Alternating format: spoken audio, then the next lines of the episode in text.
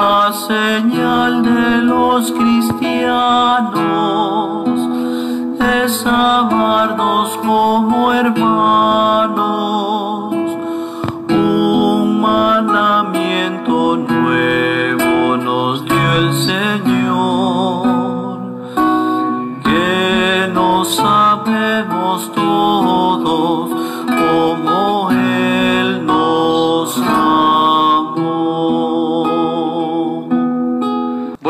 hermanos y hermanas. Hoy celebramos la fiesta, la memoria obligatoria de otro gran santo, San Maximiliano María Colbe, sacerdote que entregó su vida en rescate por alguien más en los campos de concentración, en los campos en que los sacerdotes, obispos eran obligados al trabajo forzado. Cuenta la historia que Maximiliano María Colbe estaba en esos campos y se había escapado uno y habían decretado que por cada uno que se, murie, eh, se escapara iba a morir uno. Así que eligen a un, padre de familia, a un hombre que iba a pagar esa pena de muerte porque uno se había escapado. Y es Maximiliano María Colbe el que se ofrece a morir por ese hermano nuestro, ese hermano suyo. Se ofrece a entregar su vida porque él, pensaba, tiene familia, tiene los suyos, y no es justo. Y es así como él lo es por eso el Papa, la Iglesia lo declara presbítero y mártir de la Iglesia, defensa de la vida, de la fe, de la familia de este hombre. El capítulo 16 del profeta Ezequiel, miramos una historia, pero hay que leerla en clave de fe. Ezequiel hace todo un repaso de quién, cómo fue la vida del pueblo, una vida que arrojada eh, desde el nacimiento, despreciada, y es Dios el que vuelve a tomar, vuelve a coger a esa criatura, a ese pueblo, lo adopta, le da lo mejor de sí. Pero muchas veces la humanidad crece y empieza y comienza cada día a ofrecer su vida. Lo dice crudamente el, el libro de Ezequiel. Te prostituiste.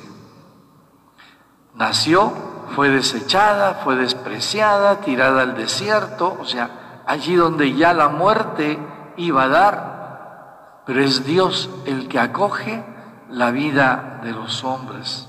Pero en ese caminar de la fe, que el Dios ha acogido al pueblo, vuelvo a repetir, el pueblo empezó a acoger ídolos, a acoger eh, costumbres negativas al margen o fuera de la vida de Dios. No como habían quedado, diríamos, en ese pacto, en esa alianza. Pero dice Dios, yo a pesar de todo te sigo, te seguiré amando. A pesar de todo, seguiré siempre a tu lado. Dice, pero yo me, acordaré de la alianza. Yo me acordaré de la alianza que hice contigo cuando eras moza, cuando eras bella, para que te acuerdes y te sonrojes y no vuelvas a abrir la boca de vergüenza. Cuando yo te perdone todo lo que hiciste, Dios ama. Dios ama hasta el extremo a su creación. Dios ama al extremo al hombre. Dios mantiene siempre fiel en su alianza. Esa alianza de amor, esa alianza de sacar del sepulcro a los hombres, sacar del pecado a los hombres. Dios siempre está ahí. Dios siempre está dispuesto a ofrecernos a nosotros gracia, perdón, misericordia. Aunque nosotros nos apartemos. Estamos bien, estamos estos. Los otros días nos lo está diciendo el Señor. Pues hay que perdonar y todo, sí, pero para que vuelvas, para que cambies. Dios no desecha a sus hijos. Dios siempre está dispuesto a acogernos. ¿Cuál es la voluntad de Dios? ¿Cuál es lo que, qué es lo que quiere Dios? Que los hombres, que el hombre y la mujer vivan en perfecta unidad. Recordemos lo que dice el Génesis, por eso abandonará el hombre a su padre y a su madre y se unirá a su mujer y los dos son una sola carne. Tenemos que entender el matrimonio, tenemos que entender la vida de la pareja. Por eso qué importante es el tiempo de los tiempos que tiene el hombre, ¿no? El enamoramiento, el noviazgo, antes del matrimonio. Son tiempos que deben ayudarnos a entender y a comprender a la persona.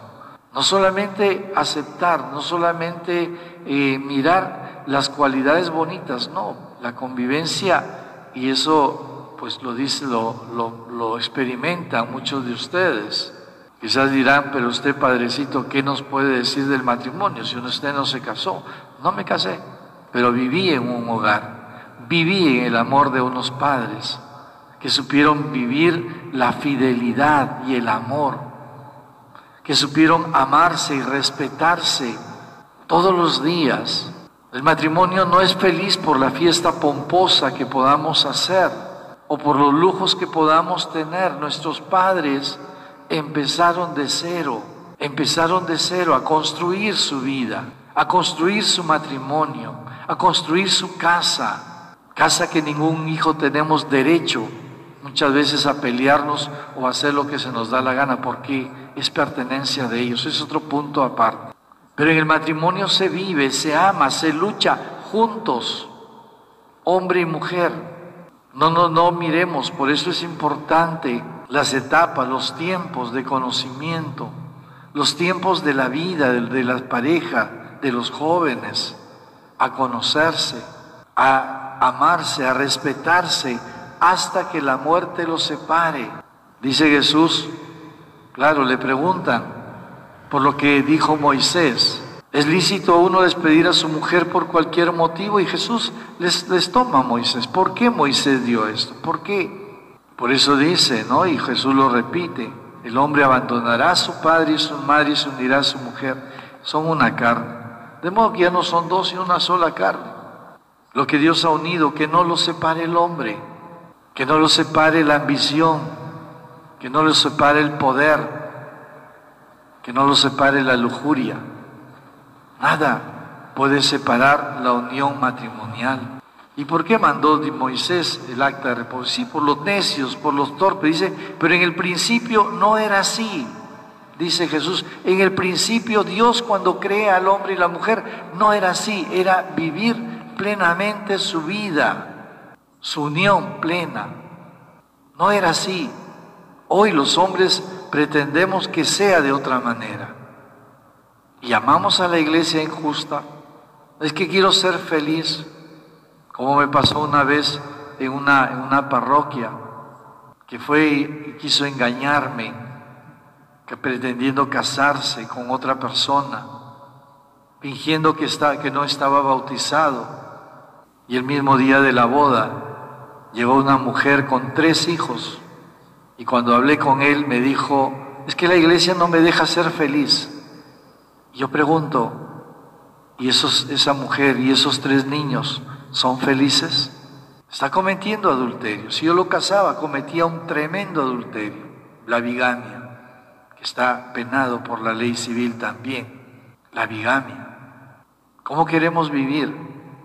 Por eso los jóvenes tienen que prepararse bien para el matrimonio. Nuestros padres, con la gracia de Dios, con la bendición de Dios, y muchos de ustedes, muchos se sentirán orgullosos de sus padres, como yo. Pasaron los 50, pasaron los 60 años de matrimonio, desde Dios, desde la fidelidad, desde la no buscar solamente la pasión, como dirá Tobías antes de su matrimonio. No quiero unirme con esta mujer llevado únicamente por la pasión, llevado únicamente por la parte humana, sino sobre todo por el querer hacer vivir un hogar donde se viva la plenitud de Dios. Por eso dice Jesús, no todos pueden con esto. Por eso también el otro día conversaba con alguien, y es verdad, sí, El matrimonio, la vida sacerdotal, la vida consagrada, es una vocación, es una vocación y hay que vivirla con esa plenitud de Dios. Hoy pidamos por todos los matrimonios, hoy pidamos por todos los esposos, para que se consoliden en su amor, para que en este tiempo que, que tienen para convivir, pues hablen, conversen, conózcanse y vivan por el bien suyo, por la felicidad verdadera. Y cada día, queridos hermanos, nuestros, nuestros matrimonios, nuestras familias, sean familias donde verdaderamente se vive, viva el amor, la fidelidad, la fidelidad. Y ya dejemos de pensar en decir, no es que la iglesia tiene que anular nuestro matrimonio, pues conózcanse y verdaderamente que no haya, no, es que me voy a divorciar porque del civil, pero del, del eclesiástico se quedarán, seguirán casados hasta que la muerte los separe. Todos los matrimonios sean y vivan la fidelidad. En el nombre del Padre y del Hijo y del Espíritu Santo. Amén. Los pobres hemos puesto la esperanza en ti.